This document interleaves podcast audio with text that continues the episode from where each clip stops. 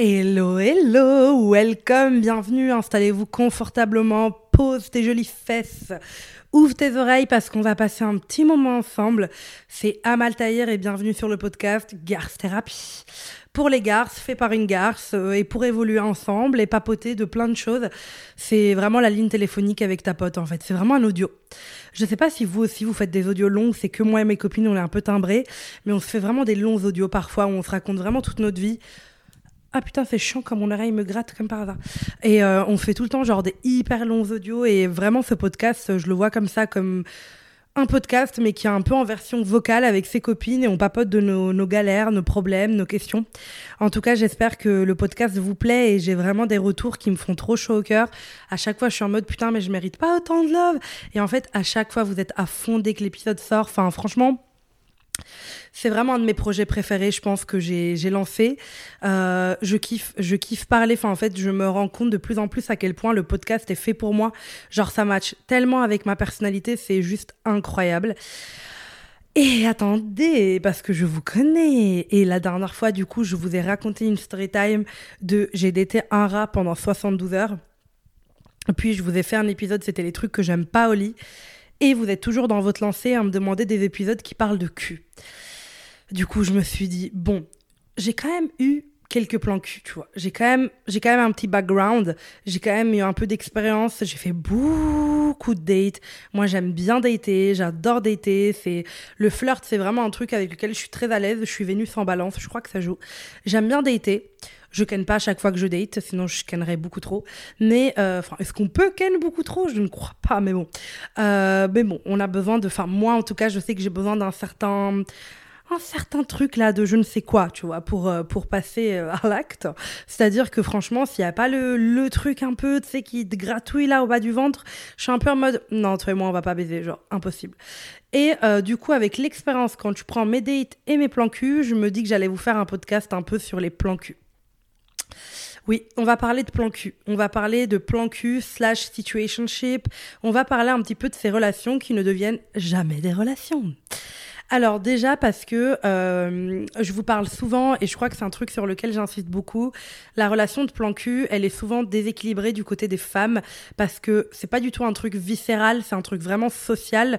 Socialement, c'est pas qu'on n'est pas faite pour ça. la société ne veut pas qu'on soit faite pour ça.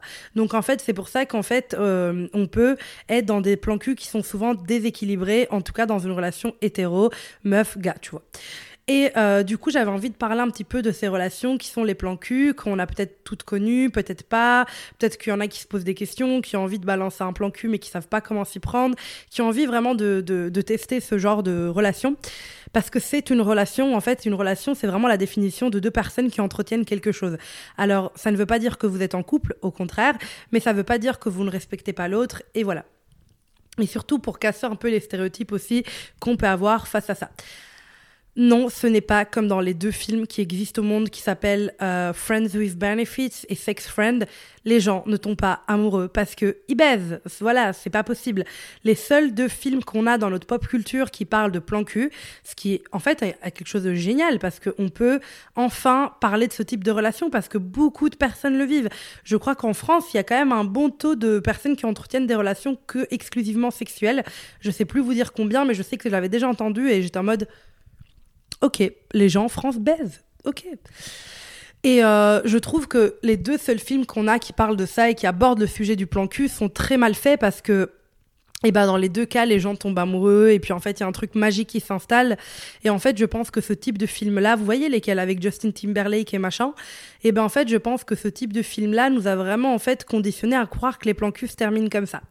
Et moi-même, j'étais conditionnée comme ça.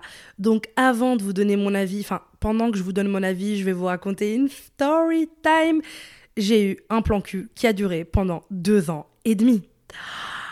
Ah, mais même plus, attends, 2017, 2018, non, 2000, ah oui, parce que 2017, mais après, il n'y a plus rien eu. Ouais, j'ai eu un plan cul de quasi trois ans. j'ai eu un plan cul pendant super longtemps, en fait. Si, si, pendant super longtemps. Attendez, je vais voir sur Facebook. Ouais, bah, bah oui, parce qu'on se parlait sur Facebook. Mais après, on s'est parlé sur Insta aussi. Mais déjà sur Facebook, on était, c'était quelle année? Hmm, bon, là, on était en 2020, donc toute l'année 2020, ça c'est sûr. Euh, l'année 2017, c'est sûr. 2019 déjà. Putain, 2019, 2020. Et on se voyait assez régulièrement. Genre, le message, c'était genre le 5 décembre, le 6 décembre. Ah ouais, tac, tac, tac. Le 8 décembre. Ah ouais, c'était genre régulier. Ouais, ouais, c'était un vrai bail. Bon, on a été plan genre deux ans et demi, on va dire. Allez, je vais pas exagérer. Deux ans et demi, trois ans quand même, si je peux me permettre. Et d'ailleurs, je crois que je l'ai requenne l'année dernière. On est en 2023 Oui, oui, je l'ai requenne en 2022. oui. Ou début 2023, je sais plus, putain. On est en avril Non, je sais pas. Non, mais je sais que je l'ai requenne une fois. Est-ce que c'était pas fin 2022 Attendez, je vais voir sur Insta du coup. Ouais, je sais que les gens ils font leurs recherches avant de faire des podcasts, mais this is not possible for me. J'aime bien euh, allumer juste mon micro. Et euh, attendez, je vais vous dire, bah voilà, sur Insta, je vais trouver la dernière fois qu'on s'est vu. Sur Insta, la dernière fois qu'on s'est vu, euh, c'était quelle date? Attendez, parce que je veux pas vous dire. Je crois pas que c'était en 2023. Ah non, c'était le 30 octobre, donc c'était 2022. Voilà. Voilà, voilà. Voilà, voilà, voilà, voilà, voilà, voilà c'est fait. Euh, du coup, du coup, du coup, du coup, je vais vous raconter comment j'ai eu un plan cul qui a duré plus longtemps que certaines relations. Alors, en fait, ce qu'il faut savoir, c'est que, euh, du coup, avec cette personne, on a commencé à, à, Ken en 2017. Et je vous jure, non, non, mais je vous jure que euh, dans ma tête, j'ai honte, putain. Dans ma tête, ça allait finir en relation. Ah oui, oui. En fait, cette personne faisait ses études là où moi je faisais mes études. Et, euh, et, en fait, on faisait nos études au même endroit, enfin au même endroit. Et euh, du coup, on s'apercevait souvent, on a même commencé à avoir un peu la même bande de potes. Enfin voilà, on a commencé vraiment à, à voilà voir euh, voir les mêmes les mêmes personnes, etc. Donc en fait, on se voyait souvent on se voyait souvent et j'arrivais vraiment, et c'est là où je vois à quel point vraiment j'ai changé et j'ai évolué, c'est que la personne allait tout simplement me faire euh, la bise d'une certaine manière. J'allais raconter à mes copines pendant cinq heures comment il était fou amoureux de moi. je vous jure, j'étais persuadée qu'il y avait un truc. non mais j'ai tellement honte. J'étais persuadée qu'il y avait un truc tellement inexplicable, tellement fou que, euh, que euh, juste il assumait pas ou qu'il avait peur, euh, qu'il avait jamais ressenti ça. À la fin de quand j'ai arrêté ce plan cul, donc la dernière fois que je l'ai vu, le 30 octobre, ben en fait c'est parce que lors de ce rendez-vous, le lendemain, il m'a expliqué comment il était fiancé, et comment ça faisait un petit temps qu'il était fiancé et comment ça faisait un petit temps qu'il était en couple. Donc j'étais en mode D'accord. bah, comment te dire que je ne date pas les mecs en couple Je suis désolée, ce n'est pas ma cam. J'aime les gens célibataires. Donc, bref, pour vous dire, c'était vraiment la cata. Et en fait, le cul avec ce mec, c'était génial. C'était vraiment génial. Mais je me rappelle à quel point il n'y avait pas de règles. C'est-à-dire qu'il n'y avait pas de règles de relation. Donc, en fait, j'avais l'impression que moi, je me faisais des films sur tout, sur rien, sur la manière dont il a fait ça, la manière dont il a fait ça. Et je venais vraiment, en fait, amplifier tout ce qui se passait parce qu'il n'y avait pas. Je, personne ne m'avait dit que les plans cul c'était juste des plans cul. Personne ne m'avait dit que euh, bah oui, il y a des relations qui ne tournent qu'autour du cul, du cul et que bah parfois en fait euh, et bah parfois en fait c'est euh, il n'y a pas de relation derrière, il n'y a pas de magie, il n'y a pas cette connexion. Et c'est surtout que c'est à ce moment-là où j'ai compris que c'est pas parce que moi je crois ressentir quelque chose, parce qu'avec le recul, euh, je ne sais pas si j'étais amoureuse, mais je pense que j'avais un truc, tu vois. C'est pas parce que moi j'ai ça que la personne en face elle l'a aussi. Et ça c'est totalement, totalement euh, bête. Et pour vous dire, j'étais vraiment la star des situationships, parce que comme je vous ai dit, j'ai rencontré cette personne en 2017, mais pendant deux ans on s'est pas calculé. Et donc pendant dans ces dans dans ces deux ans, 2018-2019, où moi et la personne, on se calculait pas, j'avais une autre situationship beaucoup plus compliquée. Donc, en fait, je n'ai enchaîné pendant mes études que des situationships. Et euh, la seule fois durant mes études où j'étais vraiment couple, euh, pendant genre huit mois avec quelqu'un que j'aimais euh, beaucoup, eh ben je n'avais pas les codes du couple, je n'avais pas les codes du couple et ça finit par foirer à cause de moi et ah non mais oh waouh Oh, si je vous raconte comment cette histoire est finie, vous allez être choqués. Oh là là, il y a trop de trucs à raconter, je vais dans tous les sens. Mais pour vous dire, j'ai vraiment eu, je pense, j'ai vraiment eu deux grosses situationships. on va dire euh, première situationship, c'est euh, celle qui a fait une pause de deux ans, et deuxième situationship, c'est celle qui a continué pendant deux ans sans s'arrêter. Alors, comment vous dire que les deux situationships que j'ai vécues, c'était avec deux mecs dont vraiment les deux, je vous jure que j'étais persuadée. Je vous jure, je vous jure, je vous jure, je vous jure. Aujourd'hui, ça m'arrive. Je sais que c'est pas le cas.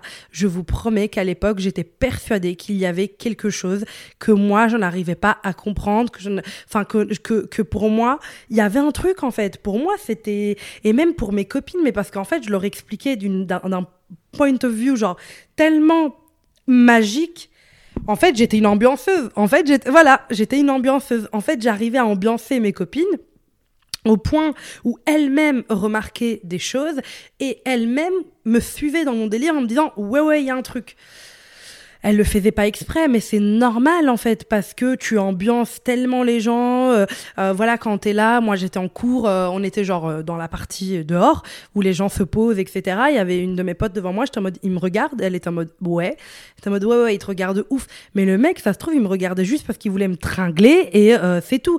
Alors qu'elle disait ouais, mais il te regarde tout le temps, etc. Mais en fait, ça se trouve, il me regardait simplement parce qu'il m'avait déjà vu nu. et du coup, il avait peut-être, il était peut-être en train de m'imaginer nu. Et en fait, ça m'a, moi, honnêtement, je, crois que, je sais pas comment dire ça, parce que je suis pas sûre de ce que je vais dire, mais dans le sens où aujourd'hui, je ne pourrais plus jamais revivre ce type de situationship. Situationship slash plan cul, je ne pourrais plus jamais vivre ça parce que Franchement, c'est extrêmement douloureux. Non, non, mais vraiment, je trouve que c'est des relations qui sont extrêmement douloureuses. Quand elles se terminent, tu perds tellement confiance en toi. Enfin, moi, en tout cas, j'ai tellement perdu confiance en moi. C'est-à-dire qu'aujourd'hui, je pourrais voir des mecs euh, en plan cul, mais par contre, je sais qu'aujourd'hui, je n'ai, plus du tout la même maturité. Aujourd'hui, je me connais. Aujourd'hui, je sais que, euh, voilà, je suis le genre de personne. Si je veux un plan cul maintenant, je sais comment le gérer, je sais comment ça se passe, je sais tout ça. À l'époque, j'étais vraiment débutante et je sais que ça m'a vraiment marqué parce que c'est là où un petit peu ma peur de l'engagement, parce que je sais pas si vous le savez, euh, les garces, mais moi j'ai, c'est pour ça garce thérapie. Là, c'est le côté thérapie, c'est que euh, moi j'ai une énorme peur de l'engagement. J'ai vraiment peur de m'engager en couple. Il y a pas mal de mecs que j'ai fréquentés qui à la fin m'ont demandé voilà mal est-ce que tu as envie qu'on sorte ensemble? Et j'ai souvent fui en fait. J'ai souvent fui parce que euh, c'est quelque chose qui m'a toujours euh, fait un peu peur.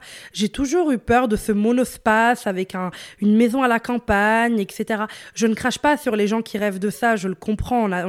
Mais moi j'ai toujours rêvé de cette vie à la Carrie Bradshaw. C'est-à-dire que depuis que je suis petite j'ai jamais été attirée par ça et en fait c'est problématique parce que je connais peu de femmes qui ont cette peur de l'engagement-là.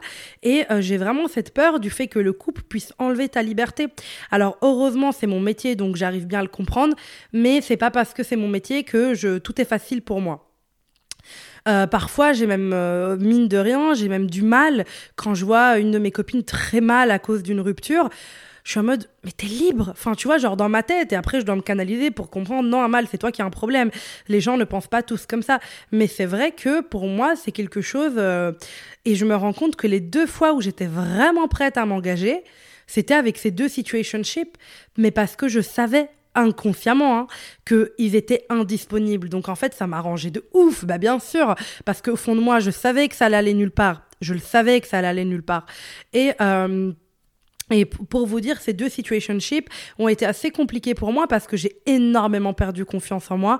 Par exemple, après la première situationship, juste avant la longue pause, hein, rappelez-vous bien, donc ma première situationship avec euh, Fusti, on va l'appeler Fusti, euh, et le deuxième, on va l'appeler Coca. Avec Fusti, ben en fait, on a une pause, on a une pause de, de deux ans, et dans ces deux ans, j'ai eu Coca, tu vois ou pas? Donc en fait, euh, pendant, bah, en fait, juste euh, pendant cette période, j'ai perdu énormément de poids et trigger warning, euh, je suis retombée dans mes troubles du comportement alimentaire parce que j'ai tellement perdu confiance en moi. Non mais est-ce que tu te rends compte à quel point c'est pas difficile pour une meuf qui est en construction de sa sexualité de se dire de devoir s'accrocher à des petits regards et des petits mots pour essayer de comprendre est-ce que la personne ressent quelque chose pour toi, est-ce que la personne voilà. Et surtout qu'à l'époque, je me demandais pas si les mecs étaient ouverts émotionnellement. C'est-à-dire qu'aujourd'hui, même quand je m'envoie en l'air, je vais choisir des mecs qui sont à l'aise avec leurs émotions et qui peuvent me dire moi je, ne veux que ça ou je ou j'aime que le cul avec toi. Alors qu'à l'époque c'était des mecs qui ne savaient pas ce qu'ils ressentaient qui n'étaient pas du tout matures émotionnellement qui étaient incapables de m'expliquer ce qu'ils ressentaient comment ils le ressentaient.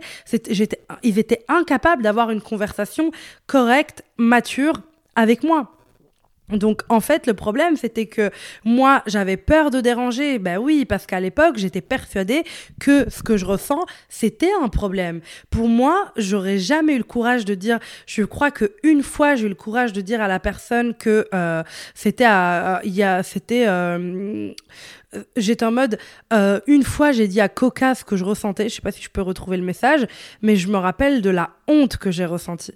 Genre vraiment je sais pas si je peux vous le retrouver genre vraiment de la honte que j'ai ressentie. Euh, enfin, c'était euh, c'était vraiment vraiment difficile. Euh, c'était vraiment vraiment difficile de de, de, de s'aimer de enfin je me rappelle que quand je lui avais écrit ce message je sais pas si je vais réussir à le retrouver mais je sais que pour moi ça a été assez compliqué parce que bah, je n'osais enfin oh là là, c'était, ouais, c'était pas facile, quoi. C'était vraiment pas facile. De pouvoir dire à cette personne, euh, voilà ce que je ressens, on a commencé par un plan cul, mais j'avoue que j'ai des sentiments pour toi. Je l'ai fait avec Coca et, euh, et, euh, et franchement, c'était, c'était difficile. C'était difficile parce que bah, je choisissais des hommes qui, à ce moment-là, étaient incapables. Aujourd'hui, pour moi, la gestion émotionnelle d'un homme, c'est limite la première chose dont j'ai, dont j'ai besoin. Ah ouais, ouais, mais c'était très grave. C'est-à-dire que je, je, je, je sais pas comment expliquer. Euh, oh my god, quand je repense vraiment à des choses, vraiment les filles, quand je repense à des choses, j'ai honte.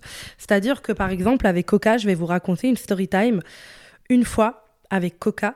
Euh, il me calculait plus trop euh, et j'avais en fait c'est là où euh, j'ai en fait j'avais besoin de reconnaissance de sa part.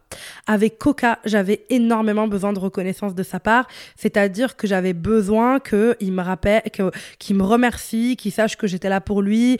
Euh, voilà, je, je, me cassais vraiment en 14 et franchement, je crois que j'en ai très peu parlé à, mes amis, etc.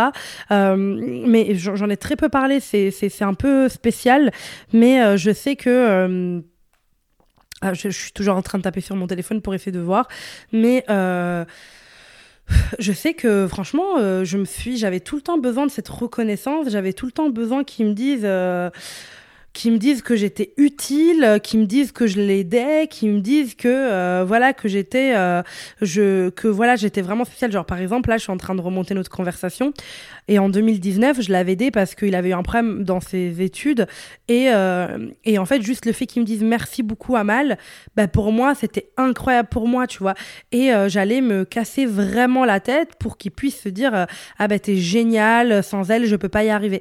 En fait c'était un assisté non non mais c'était un assisté et du coup, euh, et du coup, voilà, c'était un petit assisté. Et en fait, c'était moi qui donnais tout pour pouvoir, euh, pour pouvoir, euh, bah, en fait, lui régler tous ses problèmes.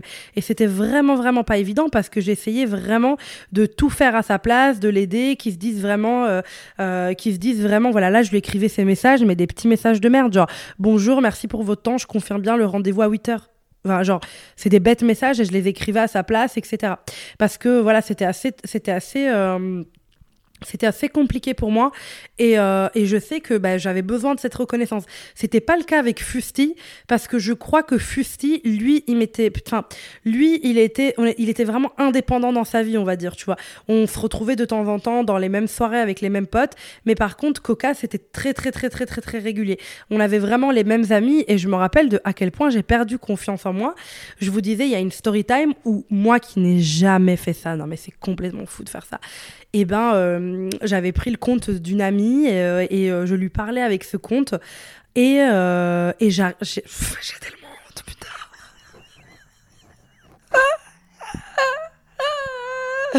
J'ai honte, s'il vous plaît, supprimez ça de ma vie. J'avais pris le compte d'une copine et je lui parlais avec ce compte-là.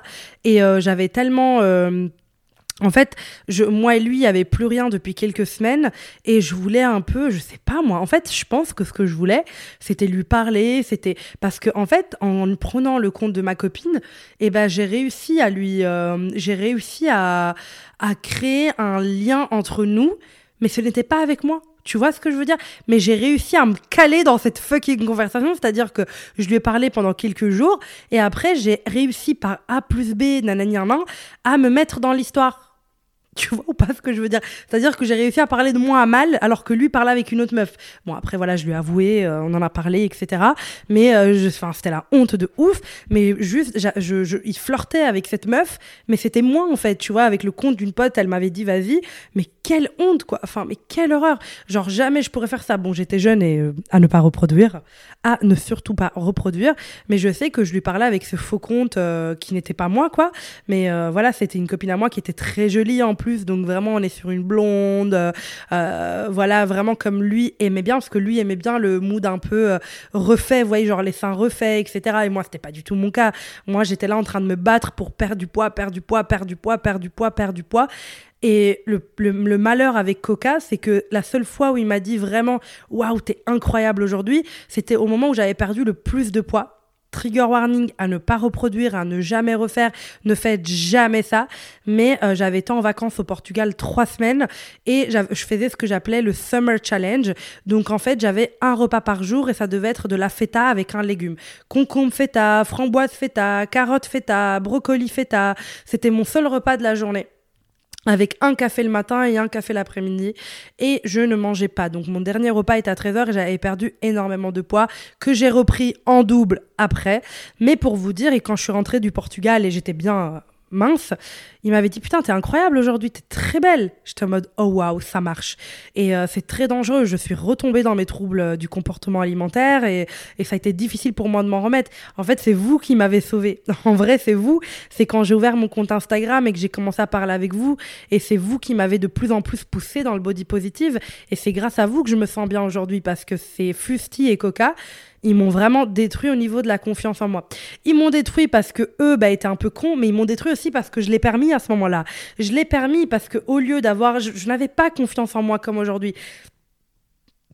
Pardon, j'ai roté jamais jamais j'aurais osé euh, j'aurais osé dire euh, j'aurais osé dire à un des deux euh, ah, euh, alors euh, dis-moi clairement, tu veux quoi? Si tu veux que du cul, bonne continuation. Moi, je suis pas intéressée. Mais pas du tout, pas du tout. Jamais j'aurais osé. Donc, je continuais, je continuais, je continuais. Et c'était très difficile pour moi. C'était très difficile parce que bah, je perdais à chaque fois, en fait, chaque baise, je perdais confiance en moi. Chaque baise me faisait me remettre en question. Chaque baise me disait soit plus mince, soit plus bonne, soit plus ça, soit plus ça, etc. Chaque baise, je profitais pas du sexe parce que d'ailleurs, vous allez rire, mais avec les deux, j'ai rarement eu des orgasmes en plus. Bien évidemment, tu es tellement dans ton cerveau, comment tu veux jouir? Il faut pas être dans son cerveau comme ça euh, aussi fort.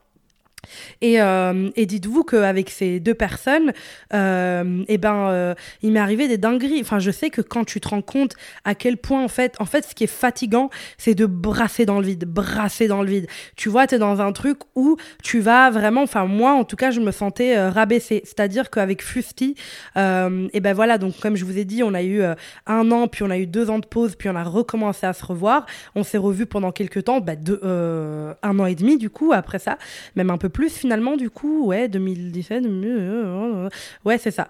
On s'est vu pendant un petit temps, mais la dernière année, on se voyait rarement, on va dire. Et ben en fait, je perdais énormément confiance en moi. C'est-à-dire que le mec, il vient. Euh, c'est vite fait, euh, tu vois, il, il, tu sens au fond de toi, tu vois, que t'es pas traité comme tu le mérites, tu vois. Tu sens que euh, t'es pas vraiment toi-même. Avec aucun des deux, j'étais moi-même. Avec aucun des deux, je me lâchais.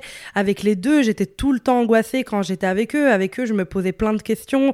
J'avais l'impression de jamais être assez bien. J'avais l'impression que j'étais vraiment euh, la pire meuf sur Terre, que je serais jamais assez jolie, jamais assez intelligente. Fusti, en fait, il était assez distant, mais c'est vraiment, en fait, je pense que Fusti après la grande pause, j'ai capté un peu le délire. J'ai capté un peu le délire. Il a commencé. En fait, au même temps, j'ai eu un peu mon éveil féministe, donc j'étais un peu en mode. En fait, on est incompatibles. On n'a pas du tout les mêmes valeurs. Mais, euh, mais j'en ai beaucoup souffert avant. Je traduisais tout ce qu'il disait, tout ce qu'il faisait. Pour moi, derrière, il y avait un double sens. Je me demandais tout le temps bah, ce qu'il pensait de moi, etc. Mais par contre, Coca, ça a été assez entre guillemets violent. Je me rappelle notamment d'un moment donné où cette personne a été euh, vivre pendant quelques temps au Maroc et euh, du coup, je l'ai rejoint pour quelques jours de, off. Et euh, du coup, j'étais la rejoindre.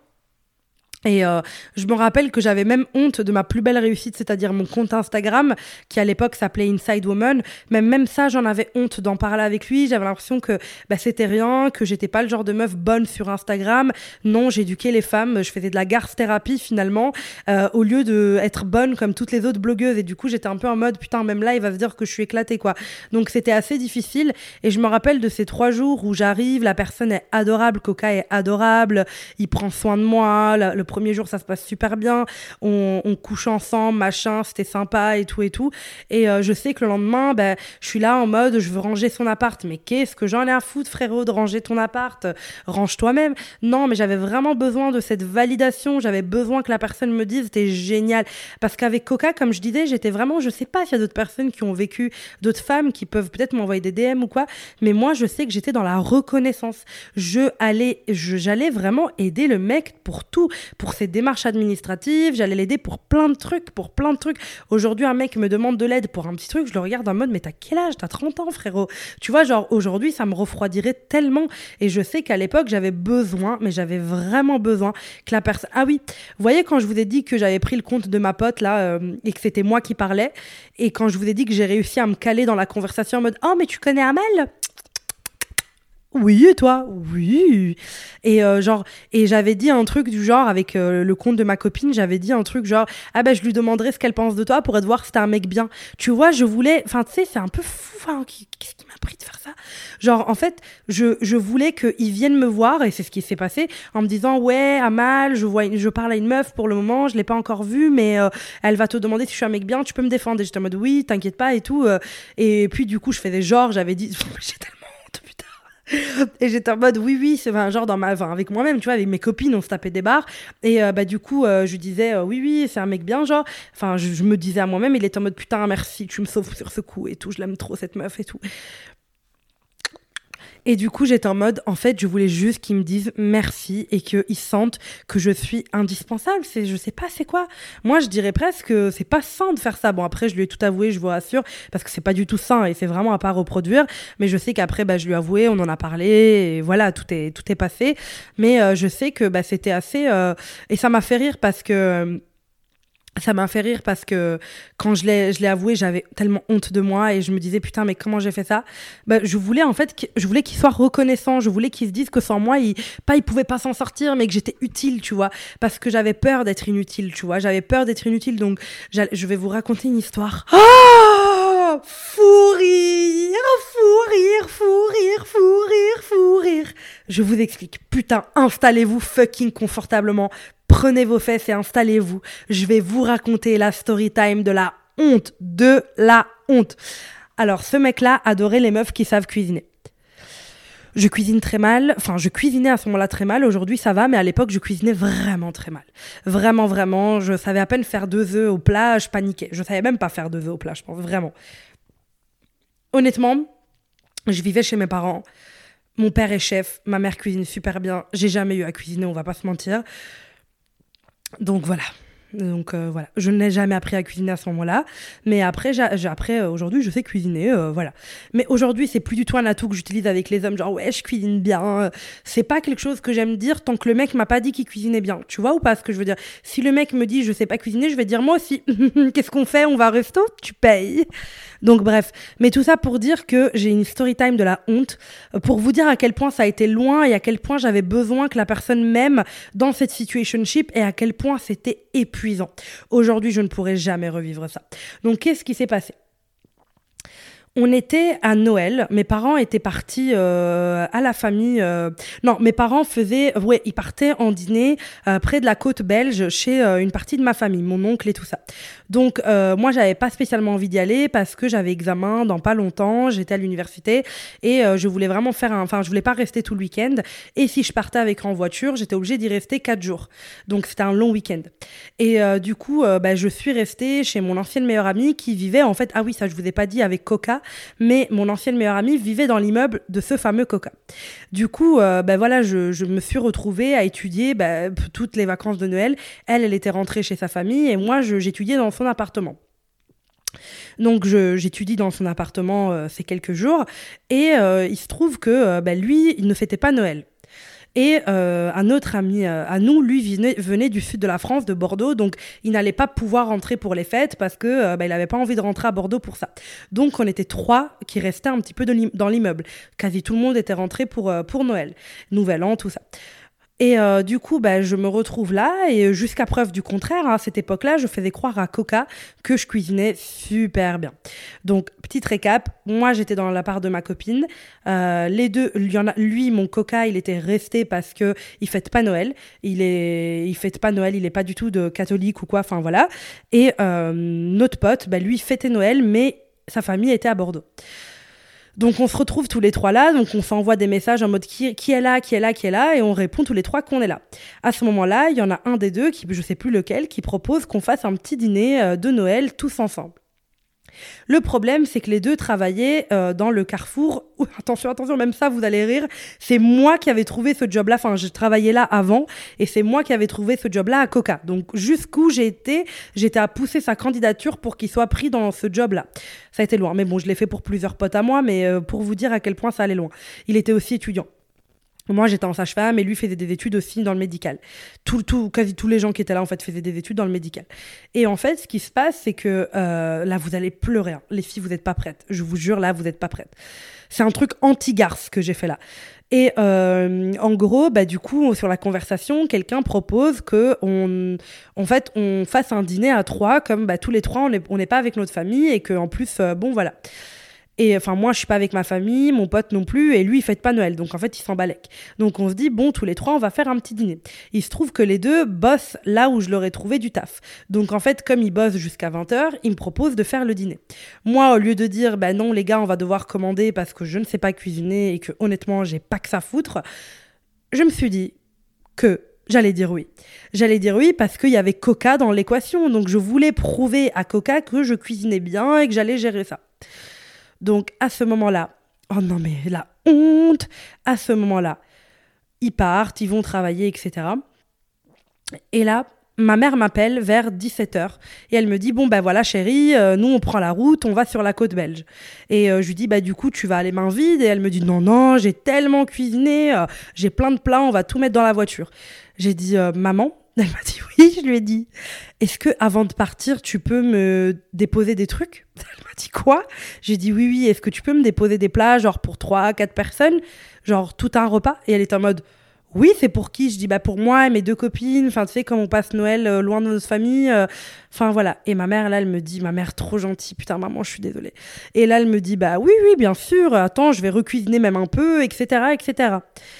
Elle me dit, tu veux quoi Un truc italien, français, rebeu? Je dis, ah, je sais pas, un mélange des trois. Enfin, comme, pardon, maman, pardon, maman. Et là, elle me dit, ok, donc elle cuisine encore une petite heure. Euh, ma, ma mère, elle cuisine très, très bien. Et là, sur les coups de 19h45, elle me dit, je suis en bas, viens chercher le tout. Ma mère est au volant et là je me dis mais attends parce qu'à tout moment comme c'est Noël et tout les deux là ils finissent plus tôt ils arrivent plus tôt et là ils me voient en train de courir dans le jardin avec 14 trucs de bouffe à la main.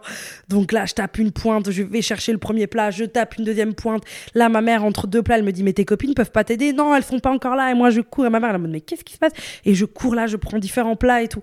Je dis bisous maman il faut vraiment que tu ailles. Elle est en mode d'accord bon bah de toute façon on prend la route. Bisous bisous mais j'habitais pas très loin, j'étais vraiment à deux minutes en voiture. Donc ma mère bah, part et moi je suis là affolée, je m'enferme dans l'appart en mode ok, j'ai tout ce qu'il faut. Et là, je dresse la table, machin, font ça, je sais faire. Et là, je me dis, mais ils vont d'office se dire, mais où est tout le bordel de la cuisine? Donc là, je mets un peu des épices, je salis un petit peu le mur, je salis un peu des casseroles. Vraiment, je donne un état de je viens de cuisiner. Et là, ils arrivent et là, ils font Oh putain, ça sent super bon, mais t'as géré, attends, t'as cuisiné quoi et tout. Et là, il y a une table avec tous les trucs que ma mère, elle a fait. On passe vraiment des brewets à la bruschetta, on passe vraiment du poulet tagine au. Euh, au poivron grillé, on passe vraiment de tout, on passe du champagne au on passe vraiment de tout à tout à tout. Et là, ils sont en mode, mais c'est génial à mal, mais t'as trop bien cuisiné. Je me dis, merci, merci, merci. Et là, je regarde. En fait, je m'en rends pas compte là aujourd'hui. Enfin, je m'en rends compte aujourd'hui, mais pas à l'époque. Mais je ne faisais que regarder la réaction de Coca. Je voulais vraiment. Il était en mode putain, mais t'es une femme à marier. Attends, il m'a dit ça. Moi, j'étais en mode. euh, Aujourd'hui, je suis même anti-mariage. Mais à l'époque, je peux te dire, j'étais en mode trop bien, putain, j'arrive pas à y croire. Nanani, nan, nan. Folle, la meuf. Vraiment une tarée, quoi, à ce moment-là. Vraiment. Et du coup, euh, là, je, vais je pousse le truc plus loin. Et là, s'il vous plaît, ne me jugez pas parce que je me juge déjà assez. Là, donc, on mange et les mecs, ils sont en mode putain, mais c'est génial. Enfin, mon pote, je m'en battais les couilles, mais c'était vraiment mon coca, tu vois. Le coca, j'étais inquiète, tu vois. Et là, il dit Ah, bah, tu manges pas beaucoup.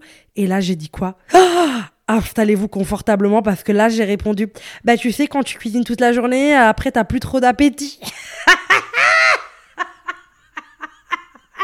Putain, mal, putain, mal, tu casses les couilles. Mais comment j'ai osé, quoi? Comment j'ai osé? C'est-à-dire que le problème, c'est qu'à partir de ce fucking Noël, je crois de 2020, je sais plus, à partir de ce Noël-là, eh ben, il me disait tout le temps, tu cuisines tellement bien, c'est un truc de fou. Est-ce que tu peux me ramener un truc? Donc, en fait, je disais tout le temps à ma mère, ouais, tu peux me faire un truc, euh, nanani. Ma mère, elle cuisinait déjà. En fait, elle aime bien cuisiner, mais bon, pardon maman, pardon maman. Mais là, je me disais, je lui ramenais tout le temps des trucs. Des aubergines grillées, euh, des poivrons farcis, euh, des tagines, tu vois. Des, j'étais grave en mode à ma mère, ouais, je ramène pour les filles. Donc elle me donnait grave, elle, donnait, elle mettait grave de l'amour là-dedans. C'était pas pour les filles. Les filles, après ma mère, elle croisait mes potes, elle était en mode alors, c'était bon le tagine? Ouais, ouais, merci, merci madame, merci Nadia. J'étais en mode, bah, avec plaisir, euh, j'adore cuisiner quand vous voulez, venez à la maison. Et euh, je me rappelle même une fois, une de mes meilleures potes, non, plusieurs copines à moi sont venues manger chez moi. Et euh, ma mère était en mode. euh, et et ma mère, elle a vraiment un truc, elle fait trop bien les croque-monsieur, elle les fait un peu différents, mais c'est trop bon. Et. elle me donnait souvent ça pour l'autre, la coca, sans qu'elle le sache. Et là, mes copines goûtent là au croque-monsieur. Elles disent, mais madame, vous cuisinez super bien. J'étais en mode, mais vous le savez, vous l'avez déjà goûté? Et là, mes copines, elles me regardent, elles font Oui, c'est vrai, mais à chaque fois, c'est une redécouverte, madame. une redécouverte. J'étais en mode Putain, mais dans quelle merde je suis en train de me mettre Donc, à chaque fois, je devais faire mes calculs sur comment, nanana. Mais je crois que j'ai raconté ça à ma mère, en fait. J'ai un souvenir de moi qui raconte. Bon, je sais pas. Si je te l'ai pas raconté, maman, je suis désolée. Et euh, genre, j'étais vraiment en mode putain de merde, quoi. Genre, vraiment, je me donnais tellement. Vous vous rendez compte de la gravité que je faisais avec Coca C'est-à-dire que j'arrivais au stade de, de mentir, mais de, de faire des calculs, quoi. C'était horrible. Et dites-vous que moi, je suis quelqu'un, j'aime bien me maquiller, tu vois, mais je suis pas non plus euh, très. euh, Enfin, ça va, je me maquille quand j'ai envie, et puis c'est tout, pas tous les jours, tous les jours. Et euh, dites-vous que quand je datais, enfin je datais, un gros mot, quand je me faisais ken de temps en temps avec respect ou pas euh, par ce coca, et ben en fait, euh, et que parfois on était potes et parfois pas, et ben en fait je traînais avec une trousse à maquillage et un boucleur tous les jours que Dieu fait. Tous les jours, j'avais une trousse à make-up, un lisseur, un boucleur dans mon sac. J'avais tout ça dans mon sac. Et je, j'avais, j'avais détruit mes cheveux à refaire mes boucles tous les jours, deux fois par jour. Je me maquillais, je me remaquillais, je pleurais quand j'avais pas une tenue qui était assez sexy, assez canon et tout. J'étais pas bien dans ma peau. Je me disais putain, mais il va pas me trouver belle, etc. Et je me rappelle aussi que il m'a quand même traumatisé sur certaines choses parce que il n'hésitait pas à draguer mes potes. Donc il n'hésitait pas à, draguer mes potes. Et un jour, euh, bah, il a rencontré une copine à nous. Et moi, je me disais putain, elle est tellement belle, c'est sûr, c'est grave son style et tout. Et euh, j'étais un peu, euh, j'étais un peu jalouse. Je me sentais mal dans ma peau et tout. Et du coup, je sais que bah, j'étais, bah, attendez parce que là, j'ai un truc à vous dire en plus de ça. Donc, bah, en effet, il l'a rencontrée. Il était grave un peu bah, sur, enfin, je voyais qu'il la kiffait. Il arrêtait pas de la regarder et tout. Et moi, ma confiance en moi, ben, ça s'enfonçait, ça s'enfonçait, ça s'enfonçait, ça s'enfonçait. Et ma copine était trop mignonne, elle était en mode, mais non, Amal, moi je veux rien, ça n'arrivera jamais, vraiment. Mais juste le fait de savoir que lui l'a kiffé à ce moment-là, ben, pour moi, c'était horrible. Et dites-vous qu'on va dire, cette copine, elle s'appelle euh, Vaz. Et un, jour, ben, j'étais pas très bien à cause de ça, parce qu'il avait fait un truc un peu bizarre. Je crois qu'on avait joué à un jeu, il avait dit que c'était la plus belle fille de l'immeuble. Elle était pas dans l'immeuble, mais comme on venait toutes chez mon ancienne meilleure pote, ben, on était genre huit copines à se voir tout le temps. Il avait dit que c'était la plus belle de notre groupe. Et du coup, moi, j'étais pas bien, j'étais un peu en pleurs, etc., etc.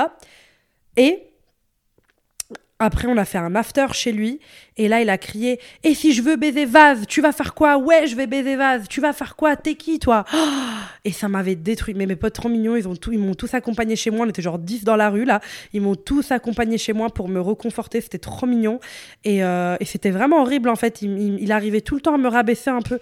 Il arrivait tout le temps à me tu vois, à me, il arrivait tout le temps à me coller des trucs difficiles à vivre. Par exemple, je me rappelle, du coup, je n'avais pas fini mon histoire tout à l'heure, mais du coup, à un moment donné, donc euh, bon, on avait un petit peu grandi, mais pas tant que ça, tu vois. On avait un petit peu grandi.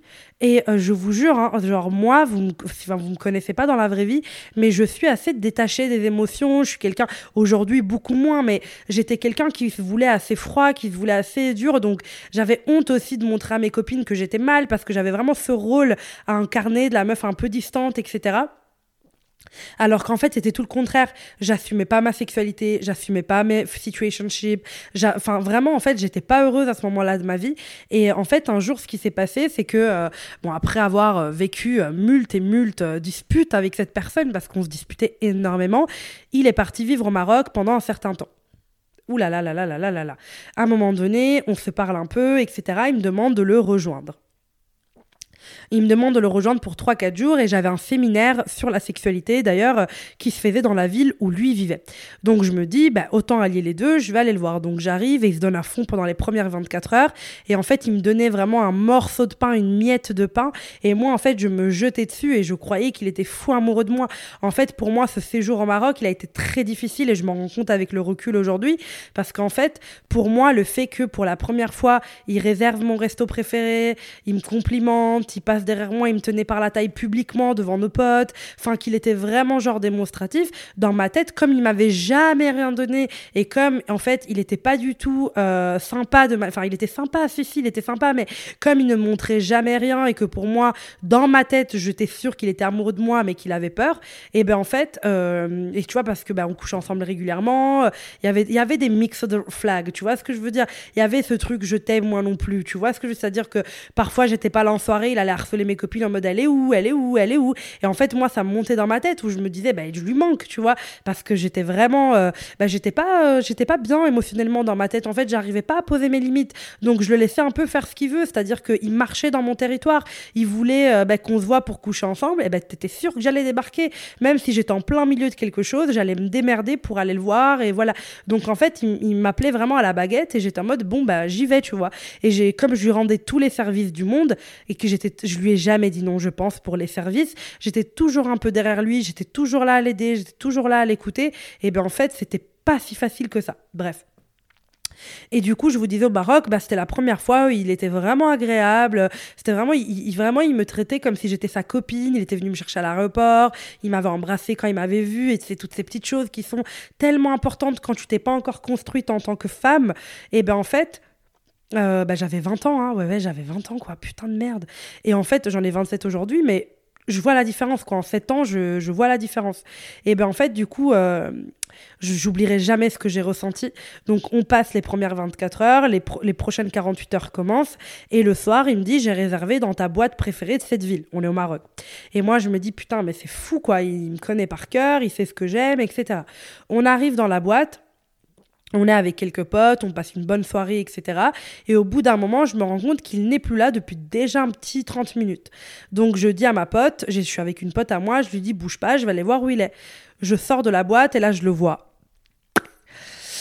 Derrière un buisson, en train d'embrasser une gomme et limite il était en train de la doigter, frérot. Je suis en mode quoi? Et là je le vois et je n'ose même pas aller le voir, lui dire Mais qu'est-ce que tu fous là? Je te croyais chez ton père, mais tu te fous de moi. Non, non, non, non, non, non, j'ose même pas faire ça. J'étais pas en mode Vita, diable. J'étais en mode. j'avais honte de moi en fait. J'avais honte de moi. Il, il m'avait tellement dépassé mes limites. Il avait tellement jamais mis de mots dans notre relation que même là, je ne pensais pas avoir le droit de dire quelque chose. Je me rappelle avoir été aux toilettes et je vous jure que je, je le raconte toujours comme ça. Pour moi, c'est la première et seule fois où on m'a brisé le cœur, où j'étais vraiment dans les toilettes de cette boîte de nuit et que je sentais mon cœur vraiment me faire mal, quoi. J'étais en mode, mais j'y crois pas. Même là, après avoir, avoir lui donné mille chances, après voilà, même si c'était moi qui étais aussi fautive parce que j'avais pas mis de mots dans la relation, parce que je me laissais entraîner par ces tic-tac, parce que je voyais des choses qui n'existaient pas, il alimentait ça parfois aussi, on va pas se mentir. il venait alimenter aussi euh, par, par, plein de choses, mais il venait alimenter de manière safe, c'est-à-dire que c'est des choses que tu peux faire autant avec un plan cul qu'avec ta meuf. Donc en fait, il a jamais été clair et moi, je n'ai jamais réclamé à ce qu'il soit clair. Et bien en fait, dites-vous que carrément, j'ai senti mon cœur se briser. Le soir même, c'est la première fois où j'ai posé mes limites.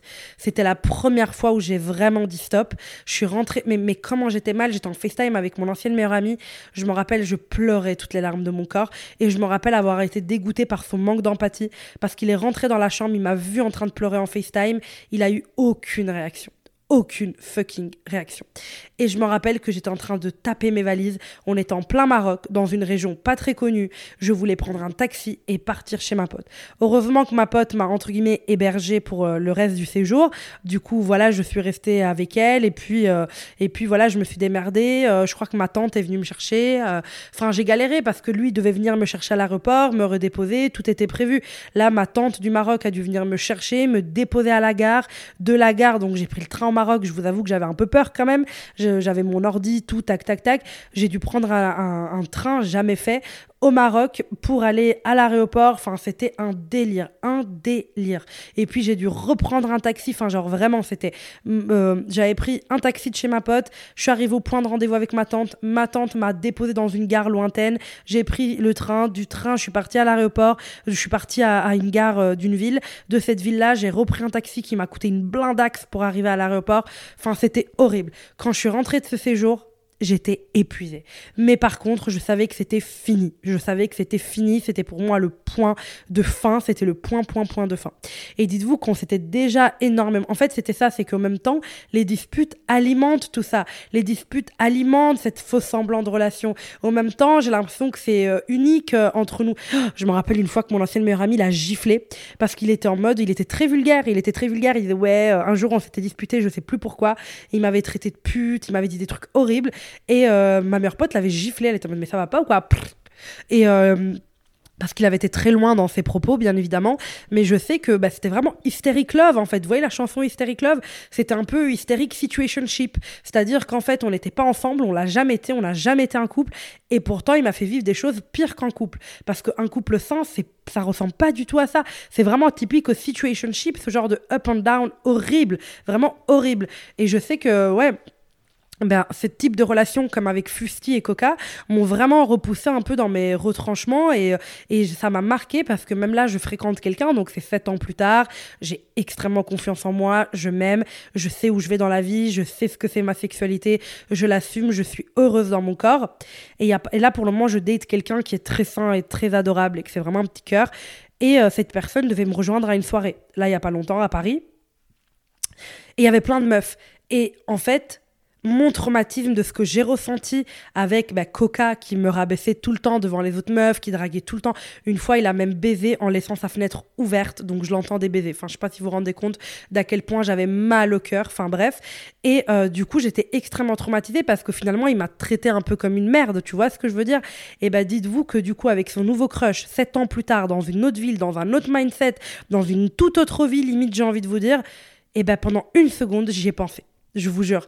Quand mon crush allait arriver, qui me disait vas-y, j'arrive dans 5 minutes, j'étais en mode il va voir toutes ces meufs? Genre, c'est sûr qu'après ça, je vais avoir des soucis, quoi. Après, il va me dire, ah, ben, en fait, j'ai craqué sur elle, ou une pote à moi va me dire qu'il l'a regardé, elle. Du coup, j'étais en mode, non, non, normal. Tu n'es plus cette petite Amal-là traumatisée. Tu n'es plus cette meuf-là. C'est pas grave. Si kiffe quelqu'un, go for it. Bye, babe. Ce que je mérite, moi, ce que je mérite, moi, c'est un homme qui ne voit que moi. Et s'il trouve une meuf belle, il sait le dire sans vouloir la draguer, qui sait qu'il a à ses côtés et ma valeur. C'est pas quelqu'un qui je dois prouver ma valeur. Vous voyez la différence? Parce qu'avec Coca, j'avais tout le temps l'impression de devoir prouver ma valeur j'avais tout le temps l'impression que je devais lui rappeler que j'avais de la valeur. J'avais l'impression de devoir vraiment tout donner, prouver, prouver, prouver, prouver. J'avais extrêmement peur en fait qu'il ne m'aime pas et qu'il ne voit jamais qui j'étais réellement. Et en fait, je pense que c'est ça qui est compliqué après tous ces situationships, que ça soit avec Fusti ou Coca, c'est que j'ai mis des années, des années quand même, à comprendre que je, ne devais pas prouver que, qui j'étais. Je n'avais pas besoin de ça.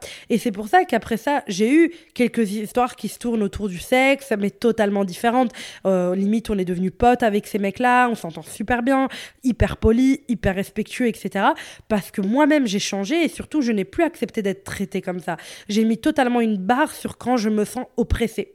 En fait, la sensation d'oppresser, je ne veux plus la ressentir. Je ne veux plus ressentir cette situation d'oppressement. Je ne veux... Et je n'ai jamais été aussi attirante pour moi, euh, même face aux mecs, peu importe. Genre, je vois comment les mecs ont changé aussi vis-à-vis de moi à partir du moment où je sais qui je suis et que j'arrête d'en faire trop, de vouloir prouver. De, de... En fait, ce que j'ai découvert, c'est cette légèreté. Je pense c'est vraiment la plus grosse clé pour moi en amour, c'est cette légèreté que j'ai aujourd'hui, cette légèreté de pouvoir me dire je suis là, la vie est chill, c'est juste des relations, c'est juste de l'amour, no stress babe. Et je sais que ça a été hyper compliqué parce que Autant avec Fusti, il n'y avait pas de dispute, on se voyait pas souvent, mais je me sentais quand même vachement comme une merde. Hein. On va pas se dire quand le sexe était fini, je n'osais pas m'imposer, j'avais pas d'orgasme, j'angoissais beaucoup en fait, et je, je et j'osais pas dire que j'avais du mal avec certains actes. En fait, tu vois, moi, il y a plein de trucs sexuels qui me parlent de ouf. Moi, le sexe que j'aime, c'est un peu le sexe où tu fais 10 minutes l'amour et 10 minutes tu te fais tringler, tu vois, un mélange un peu des deux. En même temps, t'es daddy, who is your fucking daddy, et un peu en mode J'aime ça aussi. J'aime les deux, un mélange des deux. Et en fait, je sais que j'ai mis du temps à assumer ça parce que Fusti m'a un peu traumatisé de ça. Il m'a un peu traumatisé de, euh, bah, de ce sexe-là parce que parfois il allait me dire ouais mais toi quatre pattes, nanana, mais avant qu'il arrive, donc je me sentais vraiment utilisée. Et en fait il a vraiment fusti pour le coup, il a vraiment abîmé une partie de ma sexualité parce que bah, il me parlait tellement de manière vulgaire qui me gênait et je croyais que j'étais coincée, mais pas du tout, j'étais pas du tout coincée en fait. Et en fait voilà c'était ça, c'est que aujourd'hui je ne laisserai jamais un homme euh, me dire ce que je veux faire dans ma sexualité ou retourner ma sexualité contre moi. Fusti et Coca, c'était un peu. En même temps, ils adoraient me ken parce que j'étais à l'aise, à, l'aise avec moi, à l'aise avec le cul et je voulais, en fait, je voulais leur faire plaisir donc j'allais dans leur sens quoi qu'il. Mais c'était pas pour moi. Aujourd'hui, I am for me. Quand je baise, je baise pour moi. Tu vois ce que je veux dire? Je baise aussi pour moi. Je suis égo-généreuse égoïste et généreuse. Avant, j'étais avec eux deux, Fusti et Coca, j'étais que généreuse. Je donnais, donnais, donnais, donnais, donnais, donnais, sans rien prendre en retour. C'est-à-dire que j'étais juste. Et euh, vraiment, ce Fusti a bloqué chez moi euh, au début ce côté un peu salace que j'aime moi dans le sexe, tu vois. Parce que j'aime, j'aime le sexe, j'aime quand c'est un peu dirty, j'aime quand tout n'est pas propre, j'aime quand les, les gens sont à l'aise avec tout, tu vois, avec tous les trucs du corps. Et je sais que par exemple, euh, quand j'avais des P vaginaux avec un des deux, ah, je voulais m'enterrer. J'avais honte, j'avais honte, j'avais honte, j'avais honte. J'étais en mode, mais fuck this is normal, this is normal. Il y a rien de plus normal qu'avoir des fucking P vaginaux avec ta mini queue qui laisse des trous d'air. C'est normal, frérot, tu vois. Donc, je veux dire, c'est tout ça me gênait. J'avais peur, je sentais ma touche 14 000 fois. Limite, je mettais de la crème dans ma touche. J'avais tellement peur, je enlevais mes poils à la pince à épiler un par un. J'avais peur d'avoir un petit bouton de touche, tu vois, les petits boutons de rasage ou les petites conneries comme ça. J'étais angoissée, j'avais tellement peur, j'enlevais mes poils de cul tout le temps. J'étais angoissée, frérot. J'étais pas bien. J'avais peur, j'avais peur de ce que la personne allait penser. Les deux là, ils m'angoissaient. J'avais peur de la tête que je faisais pendant que je, je faisais l'amour. J'avais peur des bruits que je faisais. J'avais peur de faire un truc et d'être chelou. J'avais tellement peur de ce que la personne pouvait penser de moi. Aujourd'hui, c'est plus du tout le cas. Et avec tous les partenaires que j'ai eu après, parce qu'après, j'ai fait une bonne pause. J'ai fait ce qu'on appelle un. Je vous ferai un podcast, dites-moi si vous voulez, mais j'ai fait vraiment un, je serais incapable de le faire aujourd'hui. J'ai fait une, euh, une ceinture de chasteté, là, comment ça s'appelle? De l'abstinence. J'ai choisi, j'étais abstinente pendant une petite année, je pense, oui, une bonne année, parce que euh, bah, tout simplement, je voulais me purifier mes énergies. Euh, j'ai fait que me masturber, je passais que du temps avec moi-même. Je voulais pas ken, j'avais vraiment besoin en fait de rééquilibrer toutes ces énergies-là. J'avais vraiment besoin de me comprendre et de me rassurer, de me reconforter. J'avais compris que j'avais besoin d'être là pour moi après ces deux mecs-là en fait, parce que bah, ces deux mecs-là avaient été quand même difficiles pour moi. Comme je vous disais, au niveau du cul, un plan cul ça ne peut pas durer deux ans et demi. Un plan cul ça peut pas durer cinq ans. Un plan cul, moi le max j'ai fait, ben voilà, ici c'est deux ans et demi, c'est énorme, c'est énorme, ça te prend de l'espace mental. Tu ne peux pas évoluer, rencontrer d'autres personnes parce que dans tous les cas, tu es prise par une autre énergie. Énergétiquement, tu n'es pas disponible. Énergétiquement, tu ne vibes pas avec la disponibilité. Tu vibes avec le je suis à moitié prise, à moitié pas, à moitié il veut juste me ken, à moitié je suis amoureuse. Et du coup, bon, j'étais pas amoureuse finalement avec le recul, je me rends bien compte que c'était pas de l'amour, mais ça a été deux relations situationship assez compliqué. Pour celles qui comprennent pas situationship, c'est vraiment le, contraire de relationship qui veut dire relation. C'est des situations en fait, c'est des états, c'est des statuts, c'est des statuts, tu vois. C'est pas des, des, relations vraiment amoureuses, c'est des statuts. Donc on est, on n'est pas, c'est pas ton pote parce que c'est pas de l'amitié, tu vois. Et moi c'est ça qui, c'est que le sex friend, on le prend vraiment en entier. C'est-à-dire que c'est c'est du sexe avec une amitié, mais le côté de l'amitié, vous n'êtes pas potes. Moi mes potes, je les baisse pas, mais c'est dans le côté où tu as de l'amitié, dans le sens où tu as du respect, de l'écoute Enfin voilà, moi aujourd'hui, je serais incapable d'avoir une relation plan cul avec quelqu'un qui ne matche pas certains points comme l'ouverture d'esprit, comme le respect, comme l'écoute, comme l'intérêt envers moi, comme voilà. Parce que c'est important quand même qu'il y ait un cadre. Sans cadre, il n'y a plus de respect des limites. Et comme moi, avec Coca et Fusti, je n'avais pas de cadre, et eh ben j'ai l'impression qu'il dépassait tout le temps mes limites et que moi, je n'osais pas m'imposer. Je n'osais pas m'imposer. Je me rappelle que même une fois avec, euh, avec Coca, on avait dit qu'on voilà, on était un peu en exclusif, tout ça, tout ça. Et le mec avait été voir fort ailleurs. Le truc, c'est qu'on se protégeait pas avec le préservatif. Moi, je prenais la pilule. Et un jour, je vais faire un dépistage parce que je lui fais quand même pas très confiance. Et je me rends compte que j'ai un truc, une ISC. Et à partir de ce moment-là, je vais le voir je suis rentrée chez lui, j'ai commencé à hurler, etc. Comment, comment tu vas me faire ça? J'ai un truc, nan, Moi, je sais que j'ai couché avec personne d'autre depuis un an, il y a que toi, donc c'est toi qui a, fait, qui a été ailleurs. Et là, vraiment, il me dit Ouais, j'étais ailleurs, tu vas faire quoi? Waouh, je me rappelle à quel point j'étais blessée, genre c'était horrible, horrible, horrible. Donc j'étais en mode ok, et dites-vous qu'après, j'ai pris l'ordonnance pour lui, j'ai été lui chercher son médoc, j'ai été faire ça, nanana, nanana. Je lui ai dit comment prendre ses médocs, j'ai fait attention qu'il prenne ses médocs. Genre j'étais vraiment, j'étais vraiment dans un truc où euh, bah, je, je, je, je, j'essayais vraiment d'être là pour lui, quoi. C'était vraiment horrible. Et euh, c'était vraiment euh, horrible, en fait, de, de, de, de, de ça. Enfin, ça, a eu vraiment un impact négatif. Je ne pourrais pas vous dire ce qu'il y a eu de positif de ces relations Coca et Fusti, parce que, en fait, je ne vais même pas vous dire, bah, grâce à ça, aujourd'hui, je suis une, une, garce. Grâce à ça, aujourd'hui, je me connais. Grâce à ça, aujourd'hui, je sais où je vais. Grâce à ça. Parce que je l'aurais su, de toute façon. J'étais destinée pour être moi. Ce n'est pas grâce à mes traumas que je suis tout le temps ce que je suis. Tu on glorifie trop les traumas. Je sais que j'aurais été la même garce aujourd'hui. C'est juste que c'est vrai que j'ai plus de recul, je reconnais plus une relation qui va pas le faire, je reconnais plus un mec plan cul qui ne va jamais le faire. Moi, maintenant, aujourd'hui, je m'installe avec un mec, je sais si on peut baiser ensemble ou pas. Je le sais parce que moi, maintenant, il y a des critères, même dans le plan cul, où j'ai des critères non négociables, frérot. Si t'es fermé d'esprit, si t'es en mode je viens, je te déglingue, je pars, on baisera plus jamais ensemble. Parce que moi, j'ai besoin, et d'ailleurs, il y a pas longtemps, il y a un mec, un rappeur, oulala, les rappeurs, oulala, là là là là Hein, c'est cela aussi. Il y a un petit rappeur qui voulait me voir dès que j'ai déménagé à Paris, il faisait que m'appeler, etc. Mais j'ai tout de suite capté, vraiment, je sais pas comment vous dire, j'ai tout de suite capté que c'était le genre de mec, la manière qu'ils vont te parler, tu captes tout de suite que le mec, il veut venir, frérot, je t'explique, il va donner zéro orgasme, il va tringler, il va rentrer chez lui. Donc t'es en mode, d'accord, D'accord, merci beaucoup, madame. Donc, en fait, je le sens, aujourd'hui, je le sens juste, je l'ai eu au téléphone, je l'ai vu deux, trois fois, on, s'est vu dans un peu des milieux pro. Euh, bah, je l'ai senti, je vois quel profil de mec c'est. Je sais qu'il va penser qu'à lui. C'est évident, vraiment, c'est évident. Parce que même dans un plan cul, les mecs un peu respectueux avec des belles valeurs et tout, quand vous parlez au téléphone, quand vous parlez en vrai, ils sexualisent pas tout le temps la conversation, croyez-moi. Pour celles qui ont eu des plans cul bien respectueux et tout, vous pouvez l'avouer. Ils parlent pas que de cul tout le temps. Ils veulent, ils, vous aiment bien aussi dans le côté friend. Ils veulent vraiment mettre cette ambiance amicale avec vous. Quand un mec ne veut que ça, ben moi, tu vois, je suis méfiante. Je suis méfiante parce que ça veut dire que tu t'intéresses pas à la personne et ça veut dire que si tu t'intéresses pas à moi, tu ne vas pas me demander ma position préférée. Tu vas pas attendre que j'ai joui. Tu vas pas me aider à jurer. Tu vas pas être là pour moi après. On va pas pouvoir papoter, manger ensemble. Alors vous me direz, mais Amal, si tu veux ça, tu veux une relation? Ben non, ben non. Parce qu'une relation, ce n'est pas juste baiser et manger ensemble. Un couple, c'est avoir des projets, déménager ensemble, se présenter à ses amis. C'est ça un couple. Un couple, c'est pas baiser et manger. Non, pas du tout. Et ben justement, alors du coup, le plan cul, c'est ça. C'est pas parce que si, si c'est pas ça, ça s'appelle se faire déglinguer et rentrer chez ta mère. Mais ça, c'est un problème parce que finalement, euh, on crée une dépendance à ces mecs-là. On crée une dépendance parce qu'ils nous traitent mal et comme on croit qu'on accepte ça, et ben on se dit si j'accepte ça, c'est que je mérite ça. Donc c'est très difficile de se déconstruire après. Il y a des marques qui partiront pas de sitôt, tu vois. Moi, je sais que j'ai dû, après Coca et Fusti, je me suis reconstruite. C'était deux situationships qui m'ont abîmé plus que des relations amoureuses. J'ai eu des relations amoureuses très cool, très intenses. Elles m'ont pas abîmé autant que ça. Elles m'ont pas abîmé autant que ces deux situations-là.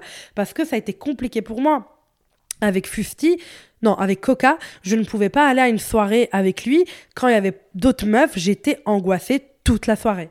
J'allais évaluer si c'était leur style, si oui, pourquoi, comment, nanani, nanana, nanani, nanana. C'était presque obsessionnel parce que j'avais peur qu'ils prennent une décision qui allait impacter ma confiance en moi. Parce que j'avais placé ma confiance en moi dans ses mains.